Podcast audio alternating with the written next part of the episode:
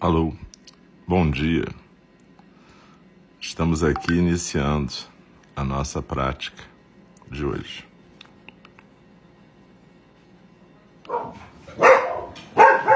Como vocês estão vendo, eu estou no Itororó.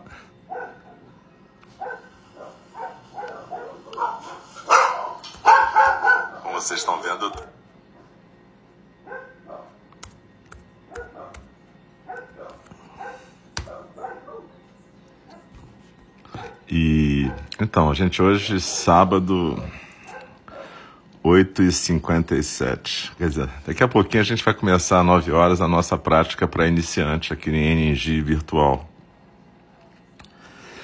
É, eu queria agradecer a quem aparecer e dizer que está um dia lindo aqui. Está um dia muito bonito. O, o, a Luna e o caramba estão aqui latindo porque estão praticando uma outra forma de meditação, que é ser cachorro.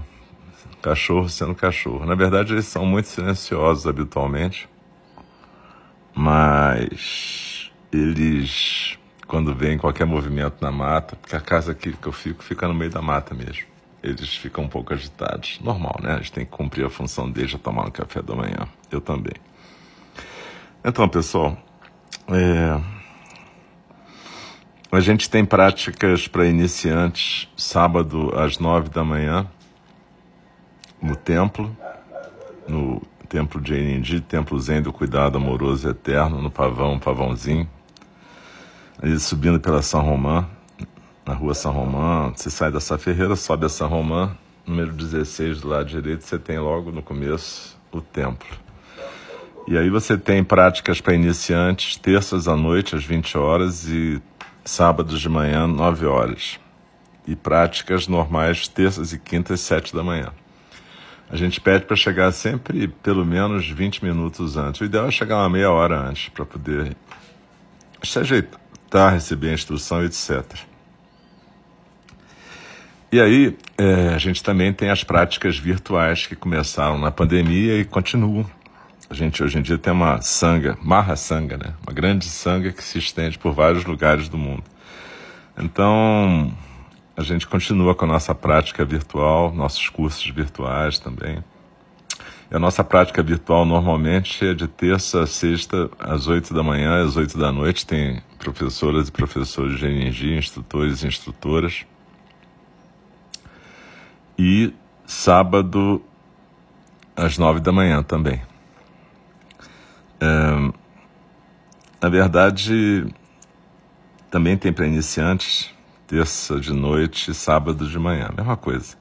Então a gente tem sempre meio duplicado essas práticas para iniciantes.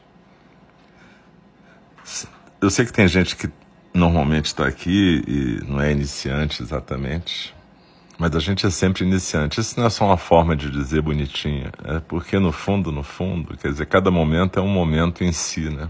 Então não tem essa de, ah, eu já sei. Não tem eu já sei, porque a prática, já dizia Dogen, a prática é contínua. Dogen Zenji foi o fundador do nosso jeito de praticar no século XIII no Japão. Ele acabou dando origem àquilo que a gente chama de tradição Soto Zen, né? Esse nome Soto vem do nome de uns mestres da linhagem lá na China. Na verdade, Soto é a forma japonesa de falar Tsaotung. Mas enfim, o que interessa é que Dogen Zenji tomou para si a tarefa de estudar o cânon budista na China e depois ele fez o Shobogenzo quando ele estava de volta no Japão. O Shobogenzo é a obra principal dele, né? E é a obra em que ele fala o cânon budista através da sua própria interpretação e da sua prática. Então, isso que talvez seja o mais importante da nossa prática, né? A gente entender que prática é iluminação. A gente não pratica para chegar num lugar de iluminação um dia. A gente pratica porque a própria prática é iluminação. E a gente, no começo, tem a ideia de que para praticar é, essencial a gente estar tá num templo, num zendô. Quando a gente está num zendô físico, num templo, é muito legal, por um lado, porque a gente tem outras pessoas, companheiras de prática, e a gente se sente estimulado para praticar. E também tem uma coisa que a gente estando no templo, a gente é mais fácil ficar quieto, é mais fácil a gente manter o silêncio, é mais fácil a gente meditar naquele tempo que a gente se propôs. Mas, por outro lado, a gente pode criar uma ideia de que só no templo a gente pode meditar. Ou que a meditação é uma prática como se fosse assim, ir à missa. Ah, vou meditar então. Aí hoje você vai meditar. Você vai meditar, sei lá, qualquer dia como você está indo à missa. Mas do mesmo jeito, isso é uma coisa que é curiosa. Quando você vai à missa, talvez você devesse entender, e eu tenho uma formação católica, por isso que eu falo, é, eu não falo só de ouvir falar. Eu, eu fiz primeira comunhão, crisma, minha mãe era muito católica. Quando você vai na igreja, na própria missa, normalmente você entende que a prática do, do cristianismo é você corporificar Jesus na sua vida, e não é só naquele horário da missa. Então é um pouco semelhante à questão do, da nossa prática do Dharma, onde a ideia é corporificar o Dharma a cada momento, não é só quando você vai no templo. No templo é um período de treinamento, é um período formal de treinamento. Mas não é essa coisa de você chegar lá, ah, cumpri minha missão dessa semana, sentei no templo, tá ótimo. Isso pode ser sentar no templo todo dia, se você quiser. Ou pode ser você ir para um retiro e ficar dez dias internado, só meditando, comendo pouco e achando que vai chegar na iluminação. Olha só, é, na nossa tradição, pelo menos, iluminação é a prática. Então, se você está praticando, você está iluminado. Mas é isso mesmo, Alce? É, é assim que Dogen Zenji diz. E veja bem, quando você está praticando meditação, o que, que você faz? Você está quieta, você está sem se mexer e você está observando o fluxo das coisas. Você não está parando de pensar. Esse é um, é um equívoco muito comum. As pessoas pensarem que meditar na nossa tradição é parar de pensar. Gente, isso não existe. Então, vai ter um fluxo contínuo de pensamentos, sentimentos, emoções, barulhos. Tudo isso faz parte da vida. A gente não vai morrer ali, espera-se. Se morrer, tudo bem, mas. Enfim, é, o fluxo da vida inclui todo esse, esse negócio que a gente chama de correnteza dos sons do mundo. É pensamentos, sentimentos, ideias, lembranças, desejos, barulhos, barulhos internos, barulhos externos, latido de cachorro, minha voz, tudo isso é a correnteza dos sons do mundo nesse instante. Então, a vida é isso e a gente não se afasta disso. A diferença é que quando a gente se propõe a meditar, a gente se propõe a ficar quieta. A gente se propõe a, a na verdade, se aquietar e aprender a ficar no seu centro, aprender a ficar em silêncio. Isso é um treinamento quando a gente está no Zendô. Zendô, lugar de prática do Zen, em japonês. O nome é esse, né? E templo é o lugar onde normalmente está o Zendô. Mas você pode ter um Zendô fora do templo também. Né? Aqui no Itororó a gente tem Zendôs fora do templo. O Zendô pode ser a floresta, o Zendô pode ser a sua casa nesse momento. Mas veja bem, é, quando a gente pratica a meditação formalmente, postura, tempo, respiração, local determinado, com ou sem os coleguinhas, isso é um treinamento, mas a prática é no dia a dia, a prática é em todos os lugares. A prática é construir uma intimidade com o nosso centro de tal forma que a gente possa desenvolver uma intimidade com o nosso silêncio. Esse silêncio da gente está sempre presente no nosso interior, no nosso centro. A gente é que não percebe porque a gente está sempre prestando atenção na coisa desse fluxo contínuo da correnteza dos sons do mundo. Então a gente nem presta atenção que a gente tem um centro de silêncio. Então é importante o treino formal de meditação para a gente descobrir esse centro de silêncio, a gente aprender a criar uma intimidade com esse centro e acessá-lo facilmente. Aprendermos a ficar quietos e em silêncio mesmo que a gente esteja no meio da multidão, mesmo que a gente esteja conduzindo uma meditação, mesmo que a gente esteja dando uma aula, mesmo que a gente esteja conversando, se alimentando, portanto, fazendo aquilo que Dogen Zenji dizia: o zazen é 24 horas por dia, a prática é contínua.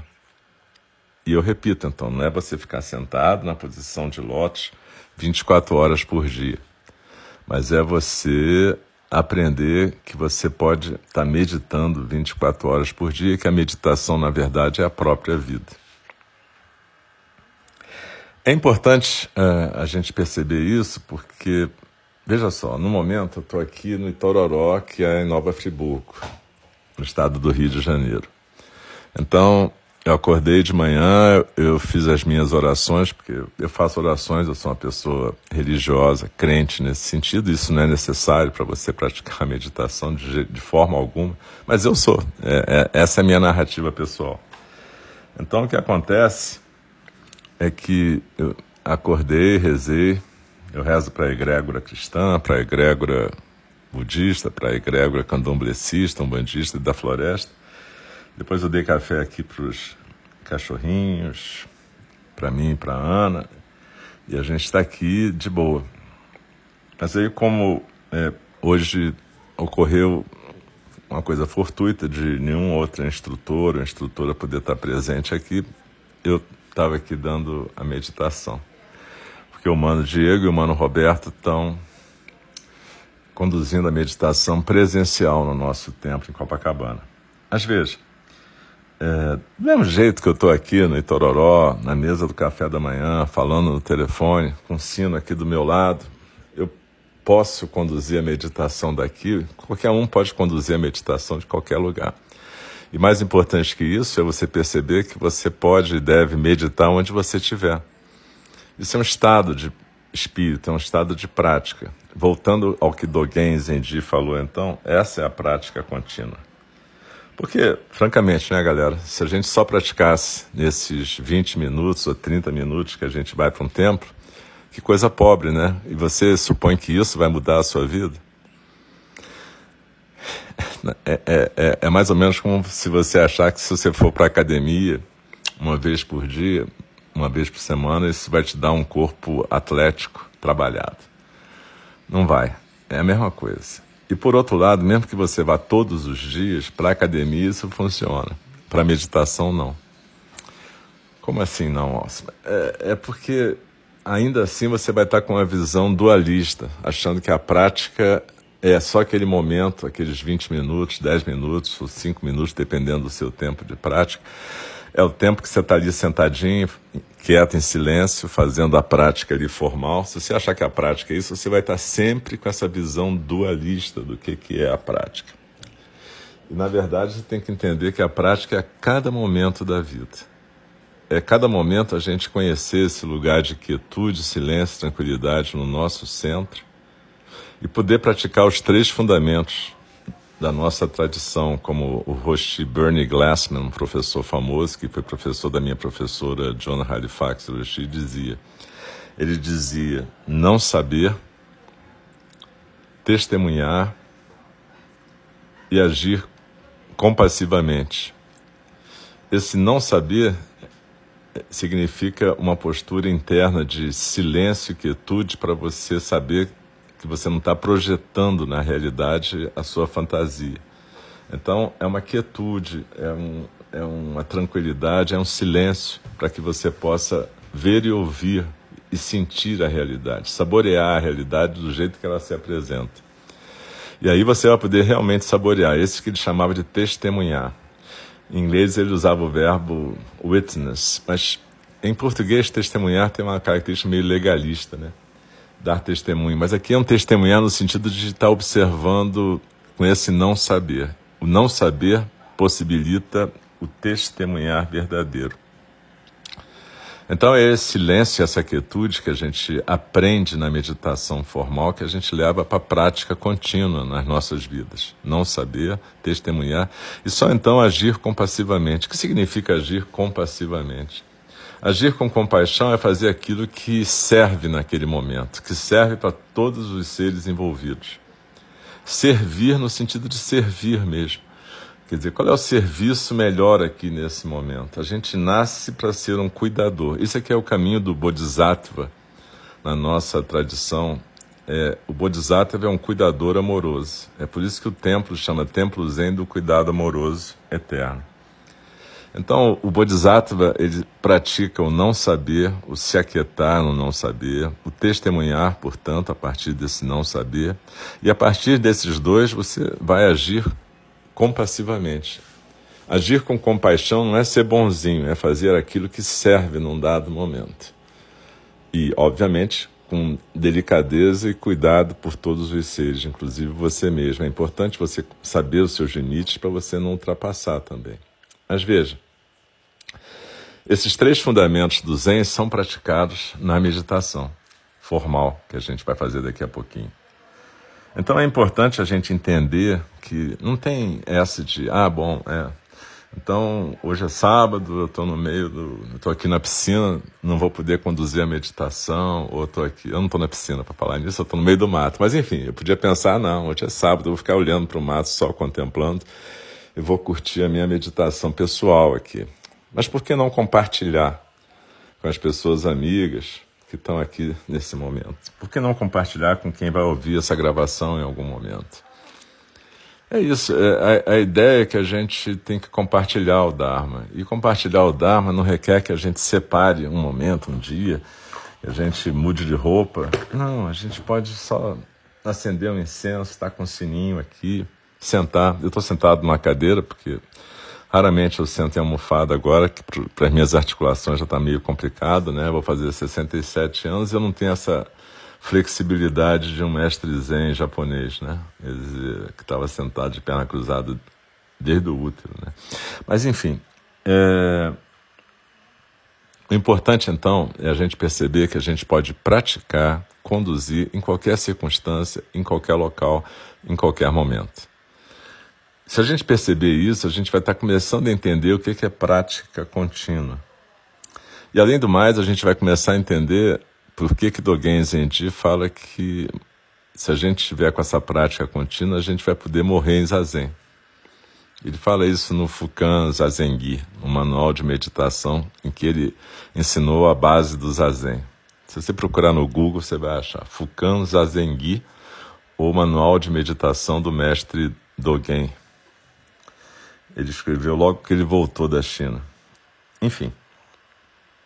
Então, galera, já são 9h14, eu começo a falar, falar, falar. E apesar de eu falar de silêncio, eu falo pra caramba. Mas nesse momento, então, vamos procurar entender que o que a gente vai fazer daqui a pouquinho é só um treino para o nosso dia inteiro. Um dia inteiro em que a gente vai aprender a, a preservar um centro de silêncio, quietude e tranquilidade. Então procura sentar agora, você pode estar numa almofada, se você tem essa flexibilidade, naquela almofada redondinha, zafo, que a gente chama em japonês, e de perna cruzada em cima do zabuton, que é a almofada quadrada grande. Ou você pode estar num banquinho de meditação, ou você pode estar numa cadeira como eu estou. O importante é que você possa sentar quieta, sem ter que se mexer. É importante nesse momento um lugar também onde você possa ficar de um jeito que não seja perturbada, né? Quer dizer, sem ninguém te chamar. Em princípio, um lugar um pouco mais silencioso, porque vamos lembrar, a gente está treinando ainda. E se você tiver. Se você conseguir construir um cantinho com um clima assim, budista, é bacana, isso induz. É, é aquilo que em psicanálise a gente vai dizer que esse ritual, esse tipo de ambiente, ele te induz para aquela prática. Então, quando você chega no consultório do terapeuta, já tem uma luz menor, um divã, por exemplo, dependendo da tradição que você pratica na terapia. Mas você já entra ali, você já entra no clima. Então, se você criar um cantinho na sua casa com uma estátua budista, umas flores, um incenso, um sininho, de repente você vai poder também criar o seu próprio zendô para os momentos que você quiser treinar é, individualmente, ou pra, até para esses momentos em que você está escutando a gravação o que você está praticando com a sanga, com a galera, né? Como a gente diz, o, meu querido aluno Alexandre, Onda do Dharma, falou uma vez, né? É, Buda é o cara, Dharma é o lance e sangue é a galera. Pois é, se você estiver praticando com a galera, ótimo, mas você pode estar praticando sozinho e imitando o lance do cara. Então vamos lá.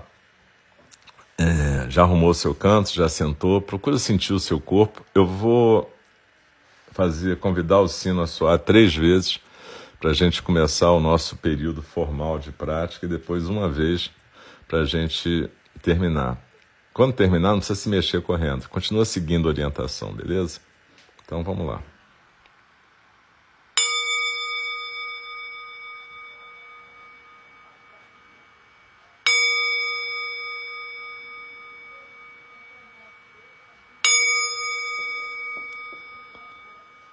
Inspirando e expirando. Procura sentir o seu corpo presente aqui e agora. É importante você perceber que o seu corpo é a manifestação do Dharma nesse momento. Então sente o corpo desde os pés até a cabeça. É isso que a gente chama de aterramento. Em inglês eles usam a palavra grounding. É, por que, que eu estou falando de inglês? Porque a professora Joan Halifax, ela criou um, um, um acrônimo chamado GRACE, em inglês, que é Grounding, Recalling, Attuning, Considering, Engaging. E aí, esse acrônimo tem a ver com a nossa prática de meditação, facilita a gente lembrar. Então, esse aterramento é o passo inicial. E como é que a gente se aterra? A gente sente o corpo presente aqui e agora. O corpo está ligado à terra, através, seja da almofada, dos pés no chão, tanto importa, não faz mal. Mas a gente está ligado à terra. E aterramento significa que este corpo está presente na terra agora. A respiração nos liga a todos os seres sencientes no planeta. Então a gente sente o corpo e sente a respiração. Procura sentir desde os pés até a cabeça e se tiver alguma área de tensão, procura soltar, deixa os ombros soltos, a barriga solta, não fica com a barriga encolhida, a coluna ereta, mas sem tensão. A cabeça bem equilibrada no pescoço, a cabeça não cai nem para frente, nem para trás, nem para a direita, nem para a esquerda. A boca fechada, mas sem força, a língua no céu da boca e a respiração tranquila. Quando a gente faz meditação guiada, assim, com a gravação, em geral eu sugiro que feche os olhos porque é mais fácil. Se você estivesse no templo, você ficar com os olhos entreabertos. Bom, pode fechar também se quiser. Mas a orientação normal é ficar com os olhos entreabertos e deixar o ar entrar e sair das narinas tranquilamente, suavemente. Porque na verdade é a mesma coisa. A correnteza dos sons do mundo inclui todos os barulhos, você não pode fechar os ouvidos, e tudo que você vê também, se você tiver de olhos entreabertos. Mas só que no tempo você vai estar diante de uma parede branca. Aqui eu estou diante das coisas que tem na minha sala. Budas, a louça do café da manhã, que eu não tive tempo ainda de lavar, a, o verde da mata, os cachorros, o computador. Tudo isso faz parte, mas eu vou agora me focar mais no corpo, na corporalidade, nesse corpo que está sendo o Dharma no momento. Então eu percebo que eu não estou só na minha cabeça, num lugarzinho entre os olhos, eu estou no corpo inteiro, desde os pés até a cabeça. E se tiver alguma zona de contração, alguma zona de dor, eu, na próxima inspiração, eu vou mandar o ar para lá como se fosse um carinho nessa área. Inspirando, eu aceito o meu corpo do jeito que ele se apresenta agora. Expirando, eu me aquieto nessa postura do Buda. Coluna ereta, sem tensão, peito aberto, ombros soltos, barriga solta, cabeça bem equilibrada no pescoço, ombros soltos respiração tranquila. Você não força para aprofundar e nem deixa superficial. Deixa ela normalmente, mas indo até o fim, percebendo esse movimento do ar. Presta atenção na sensação física da sua respiração. O ar entrando pelas narinas, passando pela garganta, preenchendo suavemente seus pulmões. A sensação é como se o tórax e o abdômen crescessem com a inspiração. É claro que o ar só vai até os pulmões, mas a gente sente como se o ar estivesse indo para um ponto quatro dedos abaixo do umbigo, no centro do corpo, que é o nosso hara em japonês, nosso centro de energia. Tem um chakra ali, um centro de energia vital. Então, inspirando, é como se o ar fosse até o hara. Expirando, o ar sai do hara e vai saindo suavemente pelas narinas. Você pode escolher um ponto para focalizar a sensação física da expiração. Pode ser no rara, pode ser no nariz, pode ser onde for, mas pode ser inclusive em tudo junto. O importante é que você focalize a sensação física da expiração. A gente normalmente, para facilitar, eu sugiro uma visualização de uma pirâmide. Sabe aquelas pirâmides tipo as que tem no Egito? A gente bota uma pirâmide invertida no nosso tronco, a base está nos ombros, a ponta da pirâmide lá no rara. E cada vez que a gente expira, é como se a gente escorregasse por dentro da pirâmide e fosse sentar lá no rara, nessa ilhota lá no nosso centro. Então, expirando, eu me aquieto no rara. E eu na nossa tradição, eu percebo que a gente focaliza mais a expiração, a sensação da expiração. Significa que a gente focaliza mais o soltar o não se apegar a nada nesse momento. Então, mantendo a postura, eu solto, expiro e vou me aquietar no centro. Essa é a primeira fase da nossa prática de meditação. A gente lembra também, no segundo, no segundo momento, a gente lembra do porquê a gente está aqui reunidas, né? A gente está com a intenção de praticar meditação a intenção de praticar a presença, presença plena, a intenção de construir um caminho de bodhisattvas, enfim, várias intenções. Mas nesse momento, essa é a intenção principal. Então, a gente lembrando dessa intenção, a gente desliza na expiração e se aquieta no centro.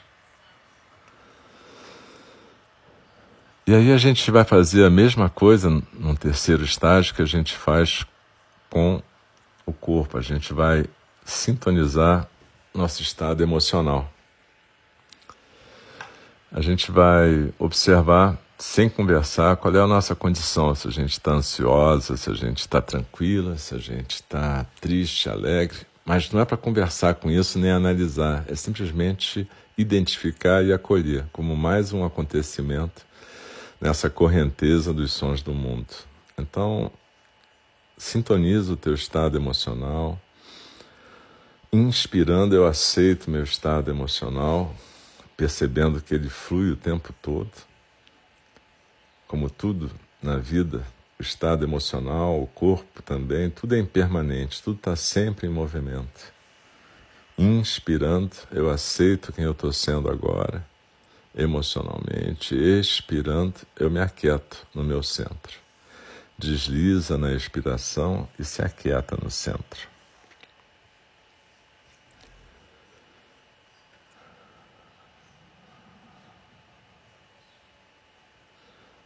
E observa que durante todo o tempo da nossa prática, esse fluxo da correnteza dos sons do mundo não para nunca.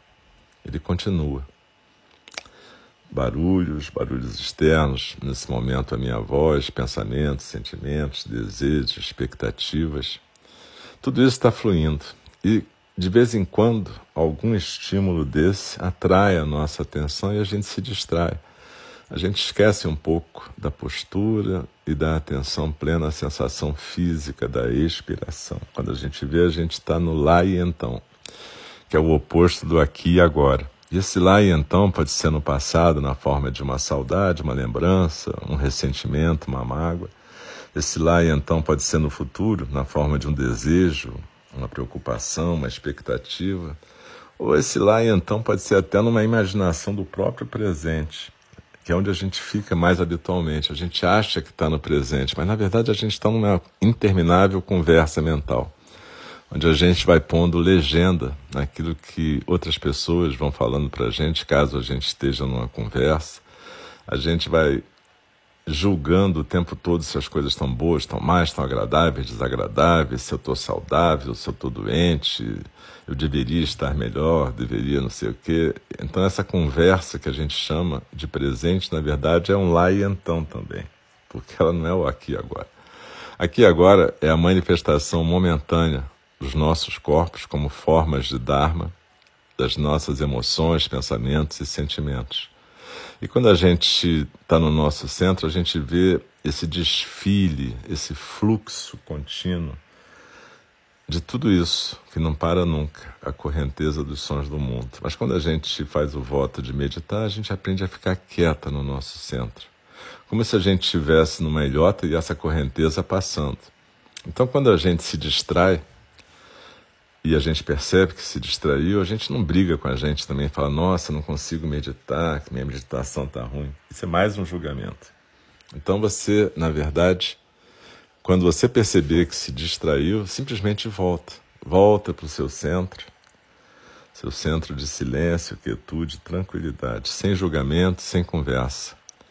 Volta para o aqui agora. Aqui é o corpo na postura, agora é a sensação física da expiração desliza na expiração e se aquieta no centro. E a gente vai ficar alguns minutinhos em silêncio, simplesmente praticando em conjunto nesse momento. Desliza na expiração e se aquieta no centro.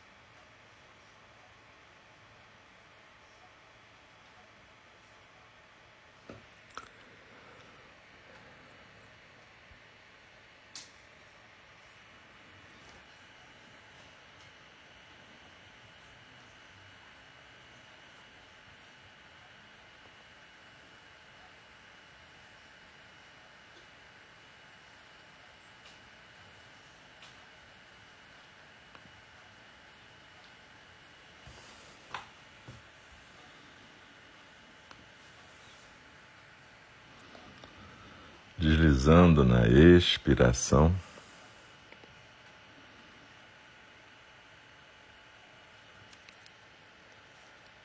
Eu percebo meu corpo, o fluxo da correnteza, a respiração. E esse tempo de prática, ele pode variar, mas se você puder fazer a prática você deve criar o seu próprio roteiro, é claro. Isso que eu fiz agora é só um roteiro. Mas cada uma de nós tem que criar o seu próprio, deve criar o seu próprio. Você pode fazer meditações de 5, 10, 15, 20 minutos. O importante é que você pratique todos os dias, até se tornar uma natureza, sabe? Deslizar na inspiração, se aquietar no centro, poder ser a qualquer momento e a cada momento a sua forma de estar no mundo. Você pode estar correndo, brincando, fazendo amor, não importa. Importa a presença plena no aqui e agora, a cada momento. Então desliza na expiração, se aquieta no centro. E daqui a pouco eu vou convidar o sino a soar uma vez para a gente terminar o período formal de meditação, mas não se mexe ainda.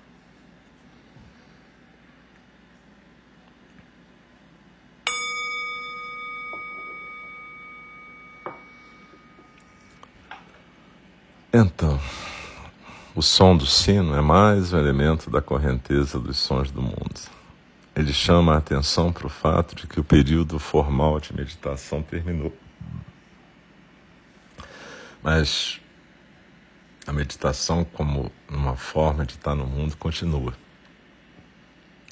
Se você não pôde ouvir o começo da nossa prática, eu sugiro que você possa ouvir desde o comecinho, na gravação, porque tem explicações que eu considero importantes sobre o que, que é meditar, o que, que é o caminho do Bodhisattva.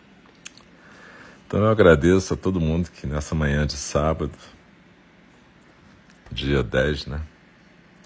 10 de junho, conseguiu estar aqui comigo pessoalmente, ou quem está ouvindo depois da gravação. Muito legal, o dia está lindo aqui em Friburgo, em Tororó. Espero que o de vocês também esteja. E lembra que quando a gente está presente, na verdade, o Buda dizia que quando a gente está presente nas nossas vidas, a gente percebe que a vida é um precioso nascimento humano.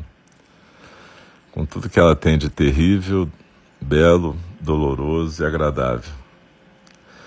É uma possibilidade que a natureza búdica tem de perceber a si mesma.